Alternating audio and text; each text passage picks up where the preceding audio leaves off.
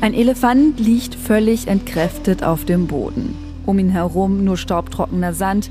Gierig trinkt der Elefant aus der Wasserflasche, die ihm ins Maul gehalten wird.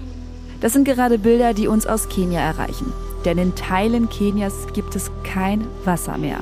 Es herrscht die schlimmste Dürre seit 40 Jahren. Die Wasserquellen sind ausgetrocknet, Tiere verdursten und auch Menschenleben stehen auf dem Spiel.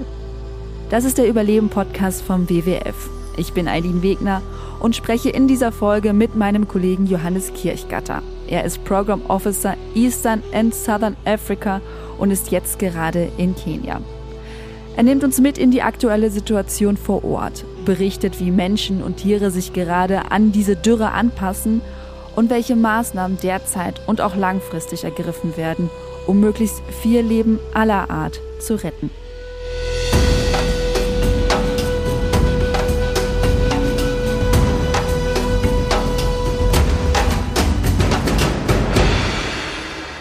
Hallo Johannes, äh, schöne Grüße nach Kenia. Wie geht's dir? Ja, hallo Aline, schön dich zu sehen. Ja, sehr gut geht's. Ich bin gerade zurück aus unseren Feldprojekten wieder in Nairobi und freue mich, mich heute mit dir zu unterhalten.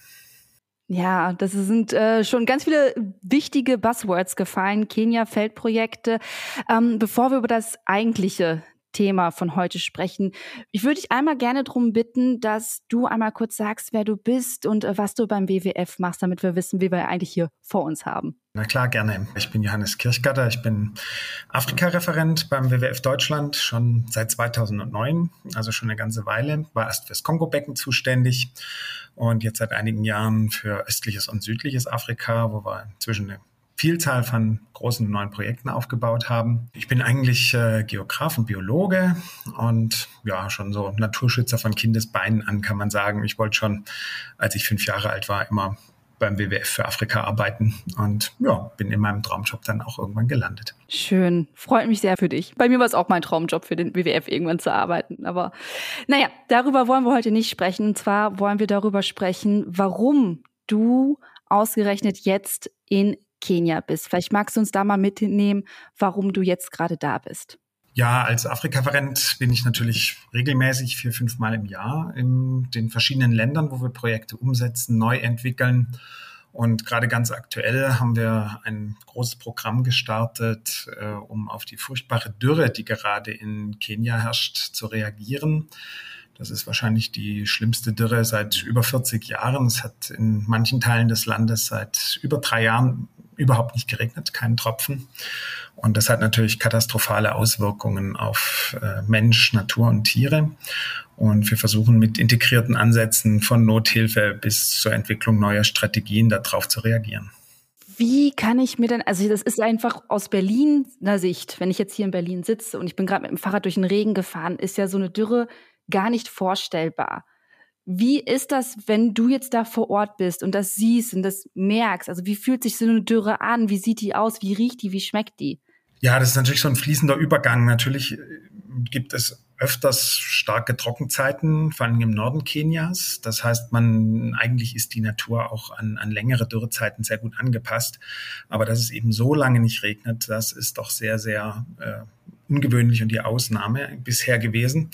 Und das ist selbst für jemanden, der viel und lange in Afrika unterwegs war, erschreckend zu sehen und macht einem auch wirklich Angst und macht einen auch sehr, sehr traurig. Man fährt durch eine völlig verdörrte, staubtrockene Landschaft, ähm, also wirklich im wahrsten Sinne des Wortes. Ähm, es sind Staubstürme, es ist nichts Grünes oft mehr zu sehen, gar nichts. Und in vielen Bereichen liegen wirklich überall Tierkadaver in der ganzen Savanne verstreut, vor allen Dingen äh, Wildtiere, aber auch äh, Vieh, die es einfach nicht geschafft haben. Und äh, man sieht dann auch Wildtiere, die völlig ausgemergelt sind, ganz mager, nur noch Haut und Knochen. Und das tut weh. Mhm. Bevor wir jetzt gleich dazu kommen, wie es jetzt gerade ist, stellt man sich auch manchmal so die Frage, wo kommt denn jetzt diese Dürre her? Ist das jetzt der Klimawandel? Ist es menschengemacht? Ist es vielleicht einfach der Lauf der Welt, dass es einfach mal lange Zeit trocken ist? Vielleicht kannst du uns das mal ein bisschen erklären. Ja, das ist immer nicht ganz, ganz einfach zu sagen. Äh, jedes, jeder, jeder Tag, jedes Wetter ist jetzt erstmal nicht sofort und ausschließlich auf Klimawandel oder besser Klimakatastrophe zurückzuführen. Man muss also unterscheiden zwischen dem Wetter, was jeden Tag herrscht und was äh, viel sehr stark auch vom Zufall beeinflusst ist und natürlich äh, dem eigentlichen Klima. Klima ist Wetter über, über einen langen Zeitraum letztlich ein, ein statistischer Wert. Und da, wenn man sich das wissenschaftlich anguckt, gibt es ganz eindeutige Trends. Und die zeigen zum Beispiel, dass Dürren immer häufiger werden, dass Extremereignisse immer häufiger werden und dass bisherige stabile Systeme, die auf unserem Planeten geherrscht haben seit der letzten Eiszeit, was eigentlich auch eine, eine, Ausnahme in der Erdgeschichte war, dass es so stabil und relativ ausgeglichen war. Und dieses ausgeglichene und stabile System bringen wir völlig durcheinander. Das kann man sich wirklich vorstellen wie so ein großes Uhrwerk, in das wir einfach immer mehr Sand streuen und es damit äh, eben immer mehr in Schwierigkeiten bringen und aus seiner Ordnung herausbringen. Gut, also das haben wir jetzt den Ursprung, jetzt haben wir jetzt gerade den Ist-Zustand. Du sagtest schon gerade, seit drei Jahren hat es gar nicht mehr geregnet. Gab es denn so eine Situation schon mal in Kenia, dass es so länger Zeit so trocken war? Also man muss dazu sagen, das ist nicht überall so in ganz Kenia, ne? sondern die mhm. Regenfälle sind auch in, in normalen Jahren räumlich sehr, sehr unterschiedlich. Ne? Also das sind, sind keine großen Regengebiete im Allgemeinen, die durchziehen, sondern äh, das sind oft Gewitter, die mit feuchter Luft entstehen. Und es passiert häufig, dass es in einem Gebiet regnet und ein paar Kilometer weiter gar nichts. Das kennen wir ja bei uns auch ne? im Sommer, wenn, wenn Hitzegewitter sind. Da kann es sein, in einer Ecke regnet es äh, wirklich Unmengen und ein paar Kilometer weiter gar nichts. Das haben wir also hier auch. Es ist also nicht das ganze Land betroffen, zum Glück.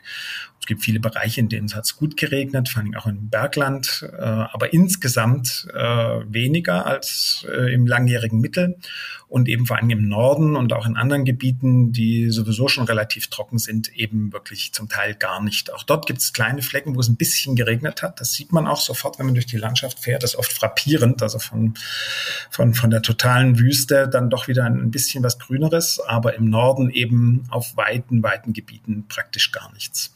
Und es gibt äh, solche Dürren, gab und gibt es immer wieder mal. Das ist also in der, in der Klimageschichte deutlich zu sehen. Äh, und war auch in den letzten Jahren gab es immer mal wieder ähm, Regenzeiten, die ausgefallen sind. Aber mehrere Jahre am Stück, dass also gar nichts fällt, das ist extrem außergewöhnlich. Und wie gesagt, äh, war zum letzten Mal vor über 40 Jahren ähnlich schlimm. Aber die damalige Trockenperiode ist jetzt schon sozusagen übertroffen. Also es ist vielleicht schon jetzt in manchen Gebieten äh, schlimmer als jemals zuvor. Was sind denn jetzt genau die Auswirkungen auf Natur und Tiere? Also was passiert, wenn es so lange kein Regen gibt? Hm, ja, wie gesagt, eigentlich sind Natur und Tiere und auch die Menschen hier an, an Dürrephasen sehr gut angepasst. Aber wenn es eben so lange dauert, bis wieder Regen fällt oder eben bisher überhaupt noch gar kein Regen gefallen ist, dann ist das so, ein, so eine ganz langsame Abwärtsbewegung. Es wird immer schwieriger für die Tiere, äh, Nahrung zu finden, Wasser zu finden. Wirklich von Tag zu Tag kann man sagen. Das erste Wasserloch trocknet aus, das nächste. Viele Tiere sind zum Beispiel daran angepasst, dass sie weiträumig dann wandern. Auch die Menschen äh, weichen weiträumig aus. Aber wenn natürlich so große Bereiche des Landes und auch die Nachbarländer, die angrenzenden Nachbarländer, vor allem Somalia, äh, so stark betroffen sind, dann ja, gibt es irgendwann nirgendwo nichts mehr, wo die Menschen hingehen können. Vor allem auch deshalb, weil ja auch in anderen Bereichen Menschen leben. Wir sehen dort riesige Ausweichbewegungen, zum Beispiel von, von Viehzüchtern, die also über hunderte von Kilometern dann mit ihrem Vieh ausweichen. Aber das verursacht dann natürlich in den wenigen Gebieten, wo es noch genug oder zumindest mehr Wasser und Gras gibt, verursacht natürlich auch dort dann große Probleme und auch große Konflikte.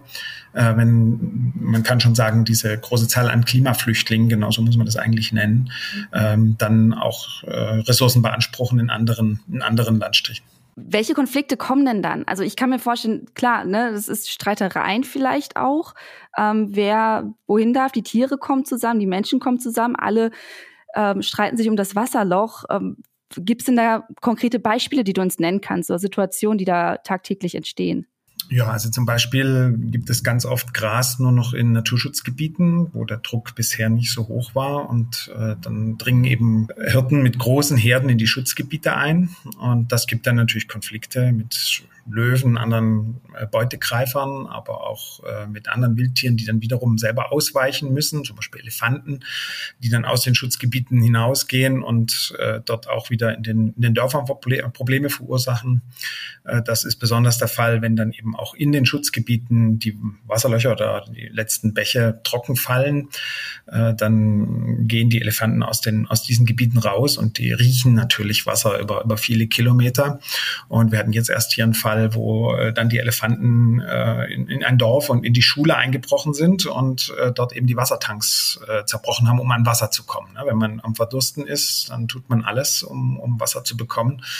Und äh, wenn das ein Elefant macht, dann wird das eben sehr, sehr schnell auch äh, gefährlich für alle, für alle Beteiligten. Deshalb ist zum Beispiel eine Maßnahme, dass wir um etliche Schulen herum jetzt Solarzäune gebaut haben, damit eben Elefanten nicht in die Schulen eindringen und haben stattdessen alternative Wasserlöcher außerhalb geschaffen, um diese Konflikte äh, zu entzerren. Das heißt, wenn man dagegen was tut, muss man immer darauf achten, dass man die Balance wiederherstellt zwischen Wildtieren, Menschen und Vieh. Und wenn wir zum Beispiel einen Brunnen bauen, und erstmal schauen, dass der Brunnen nicht zu viel Wasser pumpt. Da wird erst genau untersucht, wie viel Wasser entsteht denn dort über mehrere Jahre, wenn es denn mal wieder regnet. Langsam wieder neu. Das Grundwasser braucht ja Jahre, um sich, um, um sich zu erneuern. Das heißt, man muss über lange Zeiträume auch äh, planen.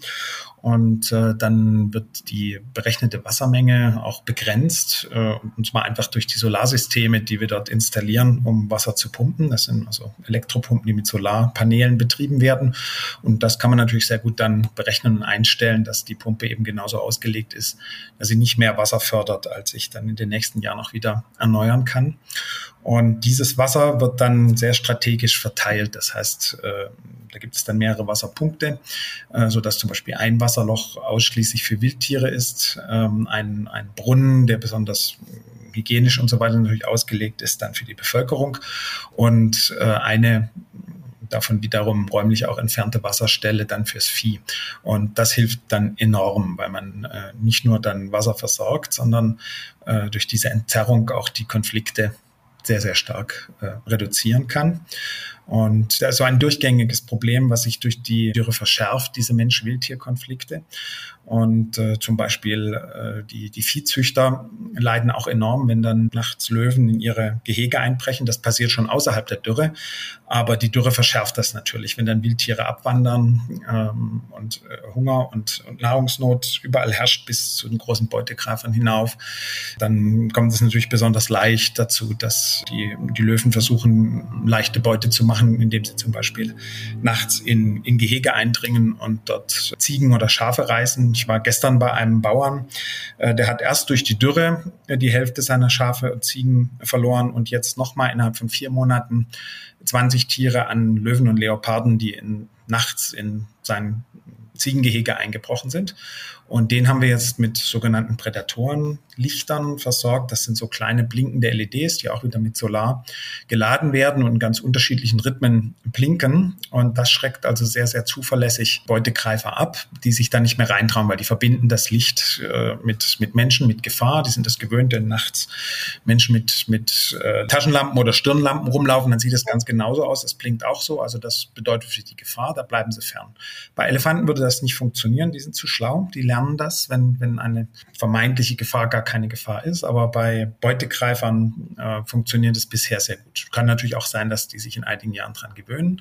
Aber wir haben jetzt äh, mehrere tausend von diesen Prädatorenlichtern verteilt und äh, damit also hunderte von Viehgehegen löwensicher gemacht und hatten in diesen äh, Gehegen bisher keinen einzigen Fall mehr, dass ein, ein Löwe oder ein anderer Beutegreifer dann da einbricht. Und das ist natürlich eine große Erleichterung, äh, weil natürlich oft die Menschen sich dann gegen die Löwen mit Speeren oder anderen Waffen wehren, kann man ja auch verstehen. Da hängt ja Überleben von, von ab, dass ihre Schafe und Ziegen überleben.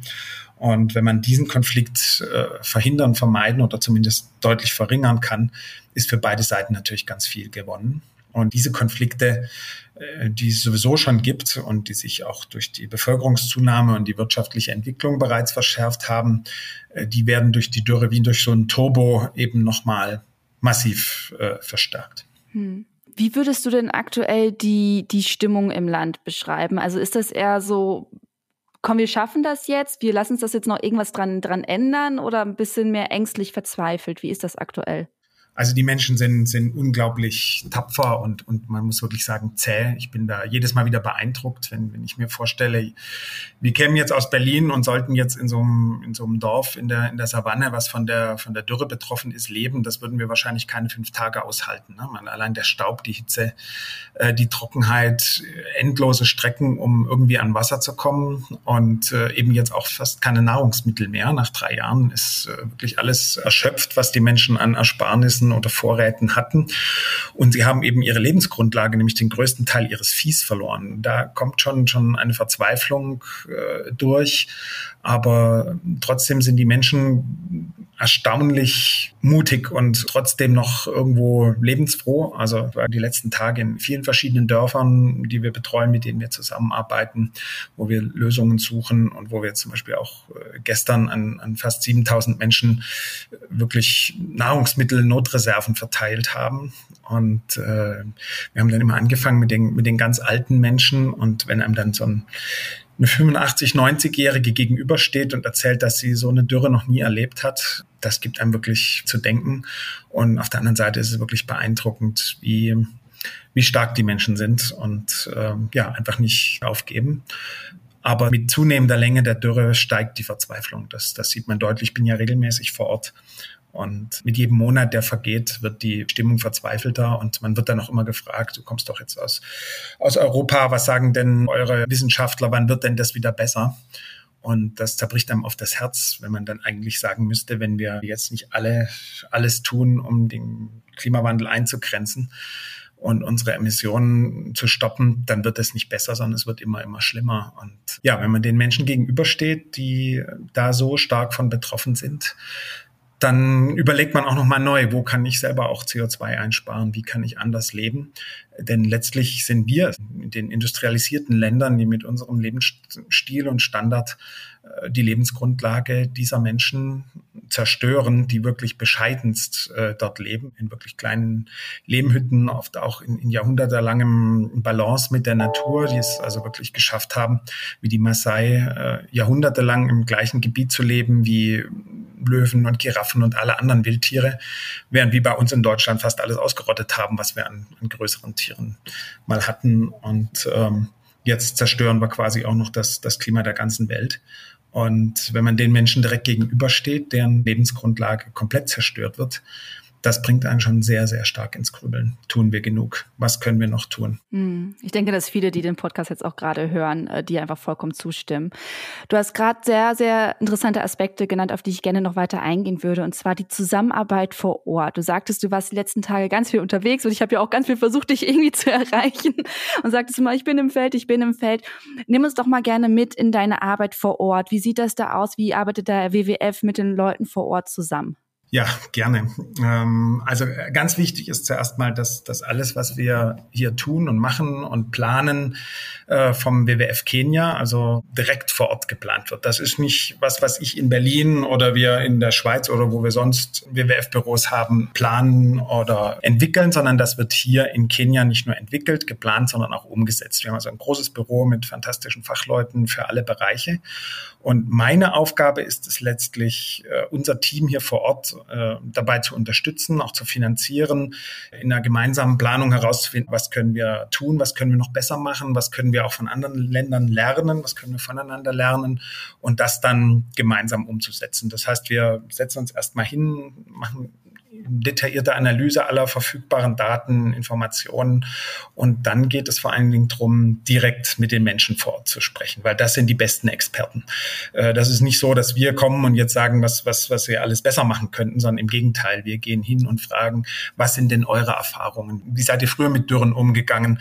Und dann entwickelt man gemeinsame Ideen schlägt das vor, entwickelt es weiter, priorisiert Dann muss man natürlich immer gucken, wie viel Mittel können wir zur Verfügung stellen, welche Partner brauchen wir, denn man kann das jetzt als, als Organisation natürlich auch nicht alleine machen. Man braucht nicht nur die Menschen vor Ort, man braucht auch äh, die Regierung, man braucht andere Experten, andere Organisationen äh, mit ganz spezieller Expertise, äh, um das dann gemeinsam anzugehen.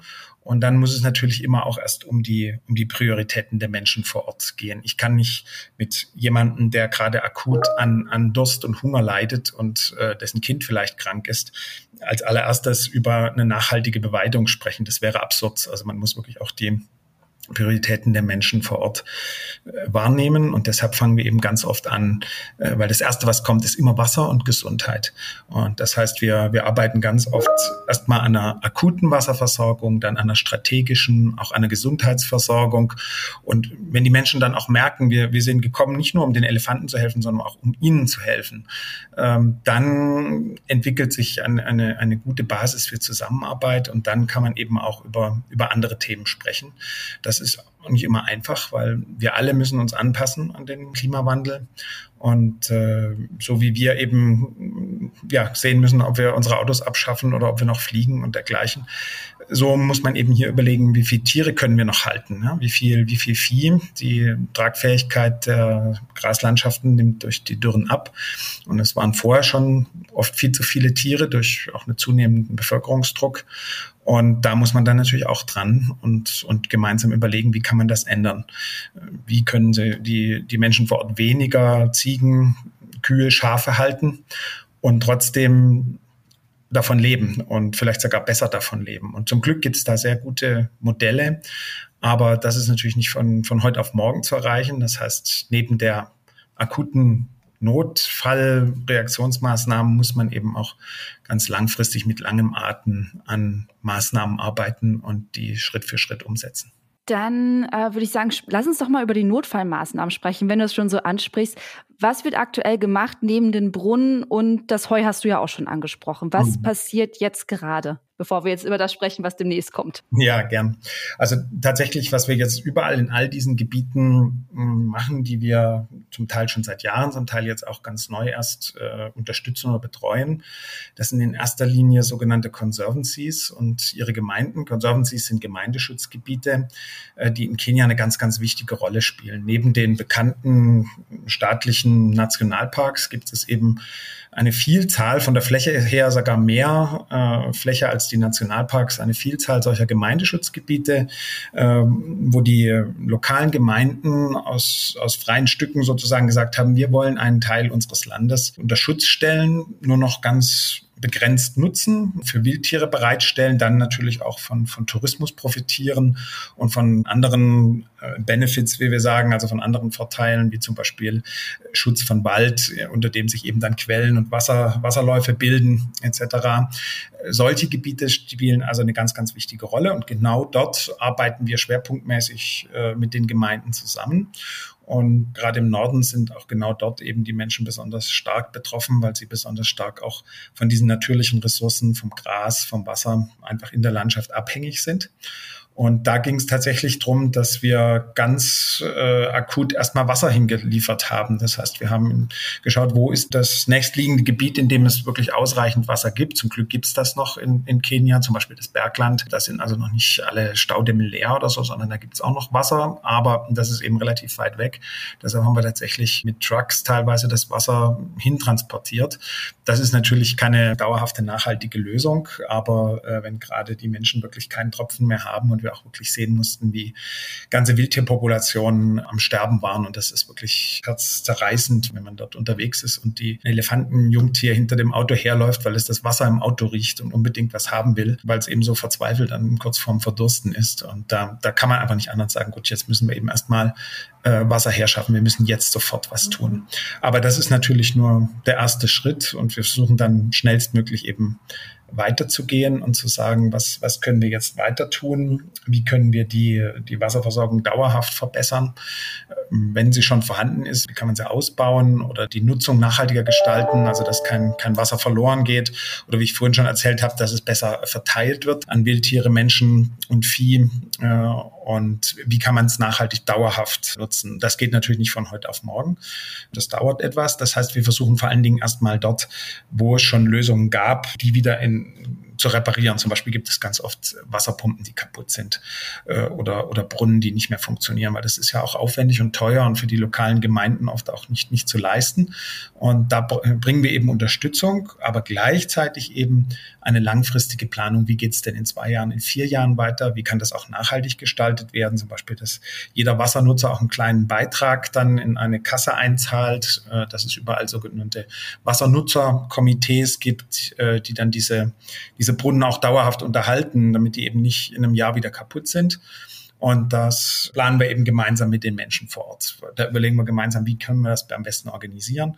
Und das klappt sehr, sehr gut, weil die Menschen eben natürlich jetzt auch sensibilisiert sind und wissen, es muss sich was ändern und wir brauchen neue Lösungen. Und äh, ja, da sind wir jetzt gerade dran. Gibt es noch weitere langfristige Maßnahmen neben dem Wasser? Ja, eine ganze, eine ganze Reihe. Ganz wichtig natürlich die, äh, ja, es ist immer, wenn man einmal anfängt, ne, dann kommt eine Aufgabe nach der anderen. Ne? Das ist wie so ein Faden. Mhm. Äh, ich fange mit dem ersten Problem an und äh, dann geht es natürlich immer weiter. Und äh, deshalb versuchen wir da ganz strategisch und entlang der Prioritäten vorzugehen. Und natürlich wollen wir den Menschen helfen, aber wir sind ja auch in erster Linie eben eine Naturschutzorganisation und wollen dafür sorgen, dass die häufig stark bedrohten Tierarten, die dort leben, äh, eben auch wirklich überleben können. Und äh, es gibt eben einige Gebiete, die sind besonders wichtig, weil es dort eben noch größere Populationen gibt.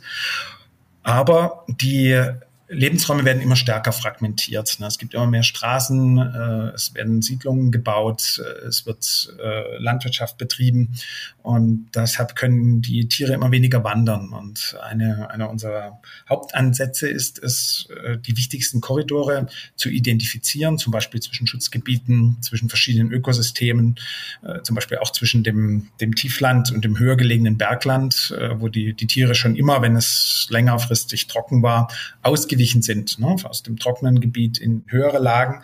Die meisten Tierarten äh, in der, der Savanne, vor allem die großen Säugetiere, sind daran angepasst, auch größere Strecken zurückzulegen, zu wandern. Trockene Phasen sind nichts Neues, nur sie werden immer länger, immer stärker und immer häufiger. Und genau deshalb ist es so wichtig, diese Korridore zu erhalten oder sogar wiederherzustellen. Das heißt, wenn wir einmal identifiziert haben, wo so ein Korridor liegt, dann versuchen wir dort weitere solche Conservancies einzurichten mit sehr viel Erfolg, weil die Menschen eben auch sehen, dass das Lösungen sind.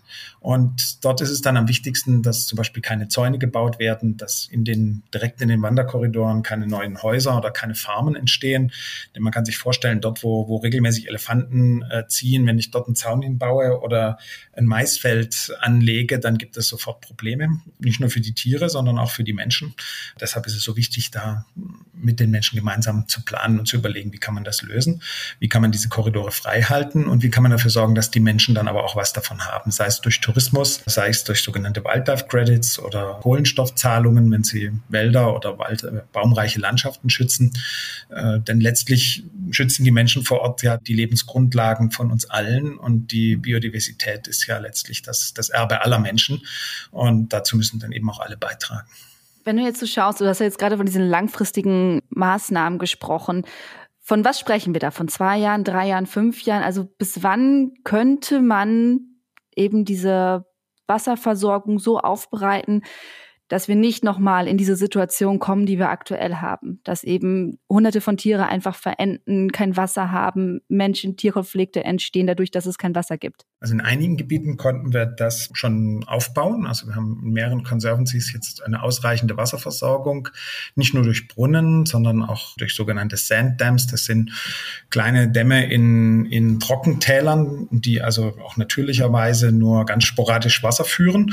Und dort kann man ganz einfach mit solchen Steinverbauungen kleine Minidämme oder eine ganze Serie von Minidämmen schaffen, die dann Wasser speichern, Wasser in der Landschaft halten. Zum Teil noch nicht mal oberflächlich, sondern in Sandablagerungen, wo das Wasser dann besonders gut äh, geschützt auch für die Trockenzeit aufbewahrt wird als oberflächennahes Grundwasser. Und das kann man relativ schnell machen, wenn man die nötigen Mittel hat. Das heißt, in den, in den Gebieten, wo wir die entsprechende Planung hatten, die Daten hatten, äh, dort haben wir das jetzt schon umgesetzt mit mehreren Brunnen und jetzt mit dem Bau solcher Sanddämme, die dann fertig sein sollen, bevor der nächste Regen kommt, damit man dann eben für die nächste oder übernächste Trockenzeit äh, dann genügend Wasser wieder zur Verfügung hat. Aber um das flächendeckend umzusetzen, braucht man natürlich große Summen und viele Partner. Da kann der WWF auch nur einer von, von vielen äh, Partnern sein, die das, das umsetzen. Und wir fokussieren natürlich eben genau auf diese Gebiete, äh, die sowohl für die Menschen als auch für die Wildtiere oder aus Sicht dieser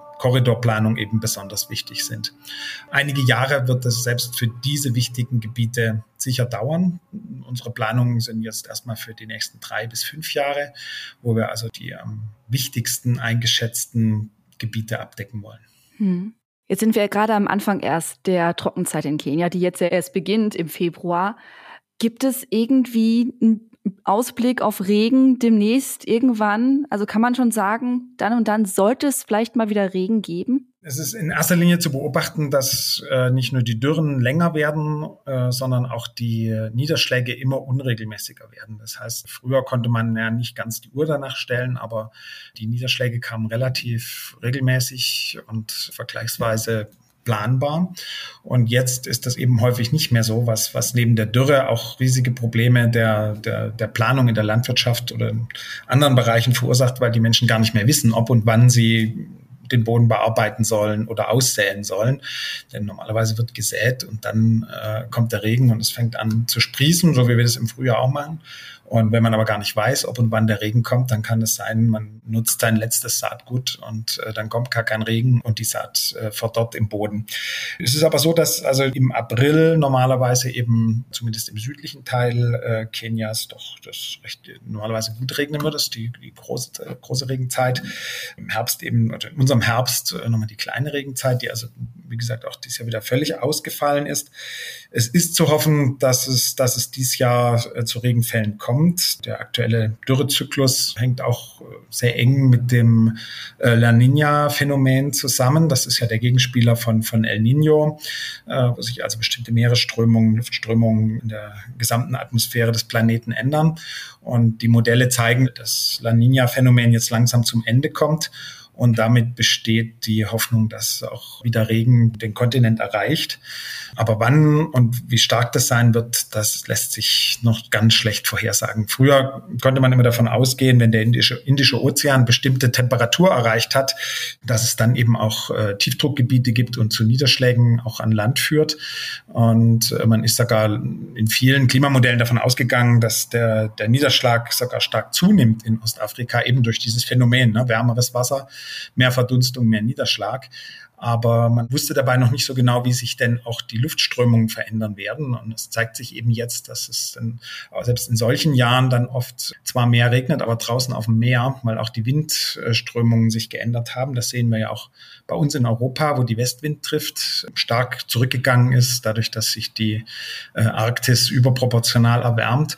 Und genau solche Phänomene sehen wir eben global. Ne? Dass nicht nur das Niederschlagsgeschehen an sich, sondern die, die Luftströmungen sich so verändern, dass man oft nicht weiß, erreicht der Regen dann auch bestimmte Gebiete oder setzen sich irgendwo ganz stabile, feste Hochs fest, die also den Regen, der in Form von, von Tiefdruckgebieten meist kommt, eben nicht, äh, nicht mehr durchlässt. Und ja, es, wir können nur hoffen, dass dieses Jahr der Regen kommt, weil noch ein Dürrejahr würde also verheerendste Folgen haben. Es sind jetzt schon Hunderttausende von Menschen akut betroffen und ein weiteres Jahr, dann wären wahrscheinlich Millionen von Menschen akut auch vom Hungertod bedroht. Wow. Ähm, nimmt einen wirklich, wirklich stark mit. Ähm, wie sehen denn jetzt deine nächsten Tage aus? Du bist ja jetzt noch ein paar Tage da. Was wirst du vor Ort noch machen? Ja, ich war auch äh, schon vor der Dürre gut ausgelastet, kann man sagen. Wir haben ja sehr, sehr viele mhm. Projekte und versuchen auch ständig große weitere Programme aufzubauen. Und das heißt, in den nächsten Tagen bin ich in den verschiedensten Projektregionen in Kenia unterwegs, wo die Dürre fast überall auch eine gewisse Rolle spielt. Aber wir müssen natürlich auch mit allen anderen Themen weiterarbeiten. Jetzt als nächstes äh, geht es in eine Bergregion, wo wir in den Aberdares, ein wunderschöner Bergzug, in dem es auch geregnet hat, wo wir äh, versuchen also ähm, großflächig Waldlandschaften wiederherzustellen, alternative Einkommensmöglichkeiten für die Menschen zu schaffen. Aber selbst natürlich in den Gebieten, die nicht direkt von der Dürre betroffen sind, sind die, merken wir die Auswirkungen eben, weil ganz viele Menschen aus den Dürregebieten natürlich dorthin ziehen, wo es noch Wasser gibt und oft auch große Pferden äh, eben mitbringen, wie ich eingangs schon erzählt habe. Und man sieht eben auch, dass immer mehr Menschen anfangen, im Bewässerungsfeldbau zu betreiben und dann tatsächlich auch anfangen, die, die Bäche und auch das Grundwasser leer zu pumpen. Oft auch aus reiner Verzweiflung. Wenn ich in einem trockenen Landstrich lebe, dort nicht mehr leben kann, dann ziehe ich weg und dann brauche ich eben anderes Einkommen und versuche eben von einem Stück Land, was ich vielleicht bekommen kann, dann äh, eben zu leben. Und da arbeiten wir also ganz intensiv auch dran, dort Alternativen zu finden, wenn bewässert wird, das eben nachhaltig zu machen, begrenzt zu machen oder eben mit anderen Alternativen, wie zum Beispiel Heuproduktion in guten Jahren auf, auf Graslandschaften, um dann zum Beispiel Futter einlagern zu können, um dann Heu für die Notzeiten zu haben. Äh, und eben, wie ich, wie ich anfangs schon erwähnte, wir müssen ganz dringend den Menschen dabei helfen, mit weniger Vieh mehr zum Leben zu haben. Und äh, bisher war es eben traditionell so, dass die, äh, die Menschen, bevor es überhaupt Banken gab, war sozusagen die Viehherde die Bank. Das hat über Jahrhunderte viel Sinn gemacht. Äh, das war die, die, die beste wirtschaftliche Methode, ähm, sich abzusichern vor Katastrophen oder eben auch, auch Dürren. Aber das funktioniert nicht mehr. Einmal, weil es zu viele Menschen und deshalb auch zu viel Vieh geworden ist und jetzt durch die Dürren eben äh, verstärkt dann äh, Tiere wirklich verdursten verhungern. Aber diese Einsicht, dass es so nicht weitergehen kann, öffnet natürlich auch Chancen. Jede Krise hat auch große Chancen. Das haben wir jetzt bei unserer Gaskrise oder Energiekrise in, in Europa gemerkt, dass man dann eben auch ganz intensiv nach Lösungen sucht. Und jetzt sehen wir das bei den Menschen ja auch, dass sie sagen, ja, wir müssen das ändern. Wir können nicht mehr so viel Ziegen und Kühe haben.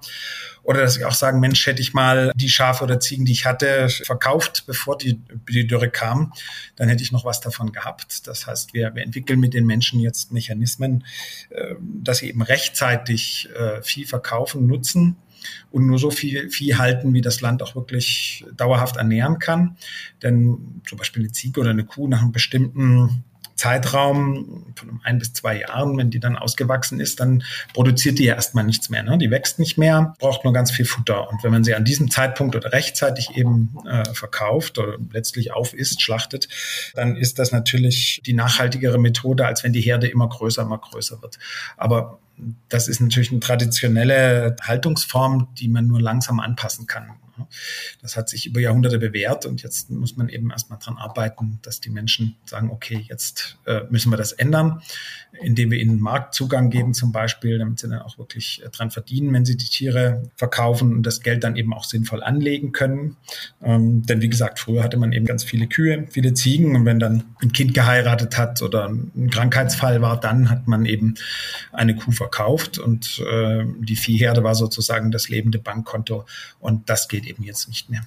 Was sind das für Alternativen dann zur großen Viehherde? Ja, also zum Beispiel arbeiten wir mit Frauenkooperativen daran, Milchvieh zu halten und äh, Milch zu produzieren. Das geht nur, wenn man viel weniger äh, Tiere hat, die dafür besser ernährt sind und äh, die zum Teil dann auch äh, jahreszeitbedingt dann im Stall gehalten werden und dort gefüttert werden. Das Futter wird dann direkt angebaut. Wir bauen dann auch jetzt gerade so Agroforstsysteme auf, äh, in denen Hecken die Erosion verhindern und das sind also Hecken aus speziellen Pflanzen, die man äh, also sehr gut äh, dann beschneiden kann und der, der Heckenschnitt ist hervorragende Nahrung für äh, Kühe, aber vor allem auch für Ziegen und auch Schafe.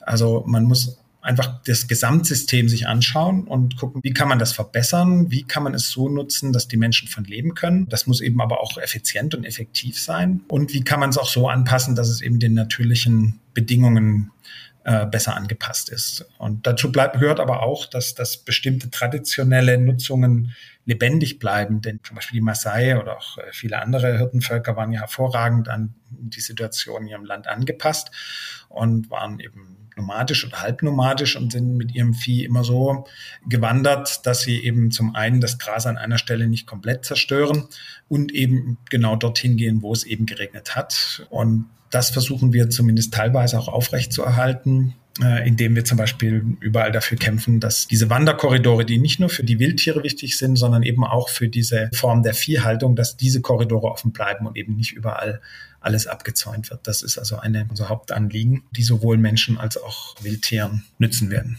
Also ich höre viele Pläne, viele Vorhaben und es ist noch viel zu tun, auf jeden Fall. Johannes, Vielen, vielen lieben Dank, dass du uns äh, mitgenommen hast in deine Arbeit und auch, äh, was aktuell in Kenia passiert. Ich drücke die Daumen, dass es halt weiterhin gut vorwärts geht und ähm, wieder so einiges noch erreichen können. Ja, vielen Dank, Aline. Und äh, wie gesagt, es gibt nicht nur Schatten, sondern auch Licht. Das Bewusstsein der Menschen ändert sich und äh, ich bin zuversichtlich, dass wir hier gemeinsam ganz, ganz viel erreichen können. Ich danke dir. Dankeschön. Tschüss. Mach's gut. Tschüss. Das war das Gespräch mit Johannes Kirchgatter und mir, Aidin Wegner. Wie ihr es gehört habt, jeder Cent wird dringend benötigt. Den Link zu einer Spendenmöglichkeit gibt es in den Show Notes. Ich bedanke mich für jede Art der Unterstützung und verabschiede mich hiermit. Tschüss!